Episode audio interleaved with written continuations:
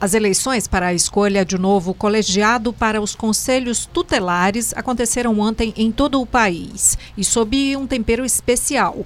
Em clima de polarização, as eleições ganharam um destaque que poucas vezes a opinião pública havia concedido. A disputa entre conservadores e progressistas, a influência de instituições religiosas e partidos políticos, além, claro, da importância do Conselho Tutelar, foram alguns desses ingredientes que levaram às urnas mais eleitores que a média histórica do processo. O pleito de ontem, porém, foi marcado por muitas reclamações. As zonas eleitorais estiveram lotadas e muitos reclamavam de não encontrar seu nome nas sessões foram vários os eleitores que chegaram a desistir de votar. Houve ainda diversas denúncias de irregularidades, como transporte de eleitores e boca de urna. Uma avalanche de reclamações foi feita, como disse ao Povo Online e à Rádio O Povo CBN, a promotora de justiça Antônia Lima. Entramos agora no período de apuração das irregularidades e impugnação de candidaturas. O recorte de hoje debate as eleições para o Conselho Tutelar, abordando a importância do órgão, as influências escusas e também as críticas às eleições de ontem. Eu sou Gabriela Custódio. E eu sou Maísa Vasconcelos e você já sabe que pode entrar em contato com a gente, você que acompanha o nosso podcast analítico do Povo nos serviços de streaming, basta enviar e-mail para podcast@opovo.com.br. No assunto você coloca recorte.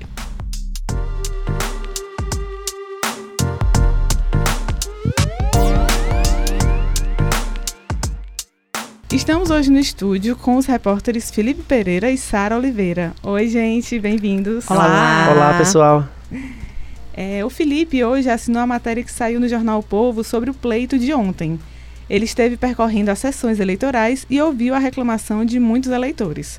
Felipe, você pode fazer um resumo para a gente é, das principais reclamações que você colheu? Então, né, eu estive junto com a equipe do povo para poder tentar entender como iria ser esse processo eleitoral. Então, o que, que a gente pôde, é, pôde apurar? Eu estive principalmente duas escolas, um que ficava no Castelão, duas ficavam no bairro Castelão. E o que, é que a gente pôde perceber? Eram pessoas que não sabiam qual, qual era a associação, é, que eram remanejados de sala, então as pessoas ainda não não estavam tendo a compreensão de que processo eleitoral elas estavam. Pessoas iam para as escolas eleitorais que elas votavam para vereador, né, para presidente, para deputado federal, e elas não conseguiam entender que as zonas eleitorais tinham sido concentradas em colégios específicos. Então houve uma confusão muito grande em relação a isso. É, a gente eh, informou sobre isso, mas infelizmente a informação nem sempre chega a todo mundo, né? Falamos amplamente. Havia a sessão do TRE e havia a sessão do Condica, né? Os conselhos, eles tinham outra, era outro, outro lugar, né? Sobre essa questão, a Rádio Povo CBN ouviu Ana Célia Silvestre, que é presidente da Comissão Especial do Processo de Escolha do Conselho Tutelar da Capital, e ela disse que a desatualização dos títulos eleitorais, além do cadastramento de biometrias, foram algumas das causas dos problemas. Vamos ouvir. De pronto, a gente também é, tentou né, já ir é, solucionando esses problemas que foram surgindo no decorrer do dia. Tanto que cada nós nos preparamos para que cada sessão funcionasse com quatro mesários, exatamente para dar fluidez ao atendimento e não se formarem filas. Mas aí, em razão desse grande número de eleitores que estavam com, a sua, com seus títulos desatualizados e estavam gerando esse desconforto no local de votação, aí a gente precisou remanejar né, o, alguns mesários para ficar fora na, no espaço da escola, fazendo essas orientações.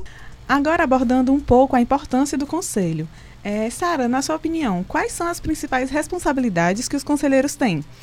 E ao que eles devem se apegar né, para fazer seu trabalho de forma a realmente defender o direito das crianças e dos adolescentes. É, é, quando a gente, lá, lá no começo do texto que a gente foi descrever o processo, né, a gente falou sobre a questão da polarização, uhum. da questão religiosa, além, claro, da importância do conselho tutelar, né? Os conselheiros tutelares, é, eles têm um, muito claramente falando, eles têm a responsabilidade de é, interligar a população a a gestão pública, né? A serviços públicos, principalmente e aí, num norte específico, que é o direito da criança e do adolescente, se primando pelo Estatuto da Criança e do Adolescente. Então, é, é, na minha análise, o principal papel do conselheiro tutelar é fazer esse link, é levar essas crianças é, para os órgãos e instituições de, de garantia de direitos e tentar aí despertar dentro do sistema público é, as áreas de saúde, áreas de educação, de assistência social que contemplem esses direitos. Esse, na, na minha análise, é o principal papel do conselheiro. O, o Tiago Simões é um dos conselheiros reeleitos, né? Foram uma porcentagem pequena, inclusive, né? Ele listou eh, algumas dessas atribuições que os conselheiros vão ter. Vamos ouvir. O Conselho Tutelar representa a sociedade na hora de defender os direitos da criança e do adolescente. É um cidadão de bem que está na comunidade, percebe uma violação de direito e não sabe o que fazer. Às vezes ele quer, ele quer ajudar, quer fazer cessar aquela violação, aquela violência, não sabe quem procurar. É por, e aí ele vai e entra em contato com o Conselho Tutelar, porque aquela liderança que foi escolhida por ele, foi escolhida pela sociedade para fazer a defesa do direito daquele menino, que é a vaga de creche na escola, é uma saúde, é o programa social que o cara não recebe, o programa Bolsa Família, que por algum problema de documento ele não tem, não está recebendo, ou é alguma agressão que ele está sofrendo na família. Então, o que, o que é bastante importante as pessoas entenderem é o seguinte, é o profissional que ele entra, no, é, que ele entra como conselheiro tutelar, ele tem que entender que ele está respeitando um estatuto que tem como base a laicidade, né? E ele tem que tomar como base o ECA.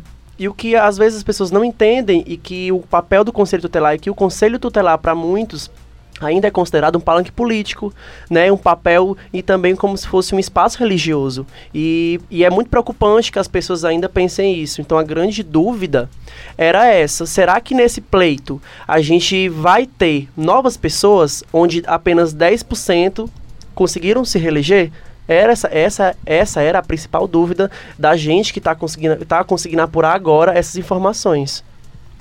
É, e uma das coisas que foi bem debatido, né, um assunto que foi bem levantado, foi justamente sobre a questão dos tão falados abusos de poder religioso, econômico e político. Né? Há realmente envolvimento dos religiosos e políticos ou de outros grupos nos conselhos? Realmente existe né, essa interferência política, essa interferência religiosa dentro do Conselho Tutelar. Isso já as pessoas já conseguem entender, né? algumas pessoas já entendem. O que entra em debate hoje é a, a, a validade né, desse comportamento. Na verdade, é, isso realmente deve ser feito, onde um profissional ele deve respeitar o Estatuto da Criança e do Adolescente. Esse papel protetivo ele está vinculado com alguma política especial, está vinculado a alguma religião especial. Então, assim, a gente conseguiu coletar informações de que 90% do colegiado passado era vinculado a partidos políticos. Então isso já é um número bastante relevante. É, a gente tem alguns nomes, por exemplo, quando a gente pensa no ex-vereador Leonelzinho, né, que muita gente conhece, ele já foi um conselheiro tutelar. Atuantes hoje a gente tem uh, o vereador Emanuel Acrísio, pelo é, que, é, que hoje está cumprindo mandado. Temos também o vereador Maírton Félix, que é do PDT, que também já foi conselheiro tutelar. E aí essa questão política pesa muito, porque muito dessas comunicações entre os órgãos é, é, de governo para o cumprimento desses direitos também passa por essa peneira de influência e de poder político, né? Então é, é, é importante questionar e fiscalizar isso também por isso. Quando a gente pensa na questão é, religiosa e aí, obviamente, sem fazer nenhuma crítica, mas constatando, a gente tem a, a conselheira tutelar mais voltada, que é a Irene Lima, que é assistente social e pedagoga, ela teve mais, ela teve mais de 3.400 votos. Ela é, é, declarada da Igreja Universal, é, filiada a, a, a, partido. Qual, qual que é o partido, Felipe? PRB. É, e, a, e apoia também é, políticos que são atuantes e que também levam, levam aí para a política a bandeira religiosa. Então, é importante a gente entender que religião e política, infelizmente, fazem parte desse contexto, mas que essencialmente esse contexto é apenas de direitos e, e, e, e cumprimento desses direitos. E principalmente quando a gente é, começa a tem que distinguir o populismo da assistência social, né?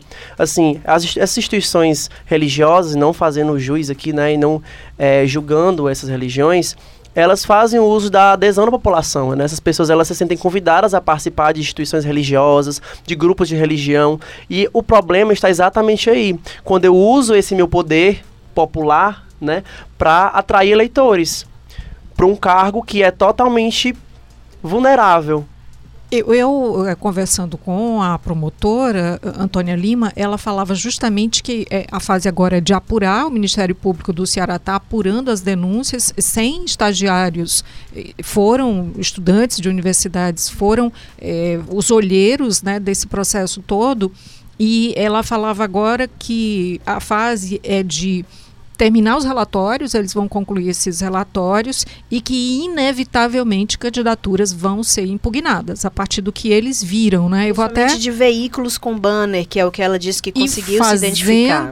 Eh, fazendo transporte de leitores. Com certeza. Ela também me comentou mais cedo comigo que estavam sendo apurados boca de urna, compra de votos, propaganda irregular, postagens no Facebook, né, e benefícios em troca de, de votos eram as irregularidades que estavam chegando direto lá na, no Ministério Público. Enquanto eu conversava com ela hoje na rádio, teve até ouvinte que mandou, que, que fez comentário falando sobre irregularidade que presenciou. Né? Ela disse que até sexta-feira eles vão receber essas denúncias e tem até um e-mail, é, o e-mail 78prom, de promotoria, né? Prom até o M, ponto fortaleza, arroba mpce.mp então, quem tem aí denúncia pode encaminhar. Mas eu queria saber se vocês concordam com especialistas que dizem que a gente teve aí uma espécie de é, terceiro turno né, das eleições de 2018 e também uma, é, digamos, um, uma amostra do que vai ser a eleição municipal para 2020. Vocês concordam? É, com certeza, né? Eu acho que alguns Alguns que, alguns que foram eleitos, como inclusive já já existem pessoas que estão sendo reeleitas, né? E outras que entram, e agora que é a maioria, que entram pela primeira vez no cargo. E o que é de costume que sempre acontece é de pessoas que usam a, essa função para um trampolim político. Então, e inclusive usam do histórico político para entrar no conselho tutelar, né?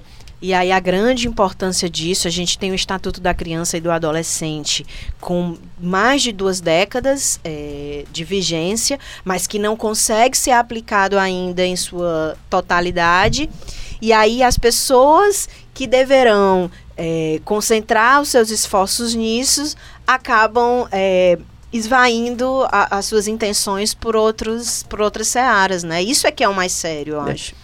Esse é o primeiro, esse é o segundo, é o segundo, é, são as segundas eleições, essas são as segundas eleições que é unificado em todo o Brasil. Então acho que muito tem se a aprender com a votação para conselho tutelar, né? Que na verdade o que é que significa também essa essa permissão que agora os conselhos tutelares eles podem ser reeleitos inúmeras vezes. Então, o que é que significa? Isso significa um aproveitamento político, que esses cargos precisam estar renovados, ou isso significa também que novas pessoas precisam entrar? Né? Então, há essa análise a ser, a ser questionada ainda. Muito bem, muito obrigada pela vinda. Eu acho que a gente está aprendendo, né? Tinha muita gente que nem sabia que tinha essa eleição, né? Ontem várias pessoas é, me, me falaram sobre isso. Estamos aprendendo, é um processo. Obrigada. Obrigada, gente. Obrigada. Obrigado. Tchau, tchau. Roteiro e produção: Lucas Barbosa. Edição e produção: Bruno Melgácio. Áudio: André Silvestre. Coordenação de produção: Camila de Almeida. Publicação e estratégia digital: João Vitor Dumar.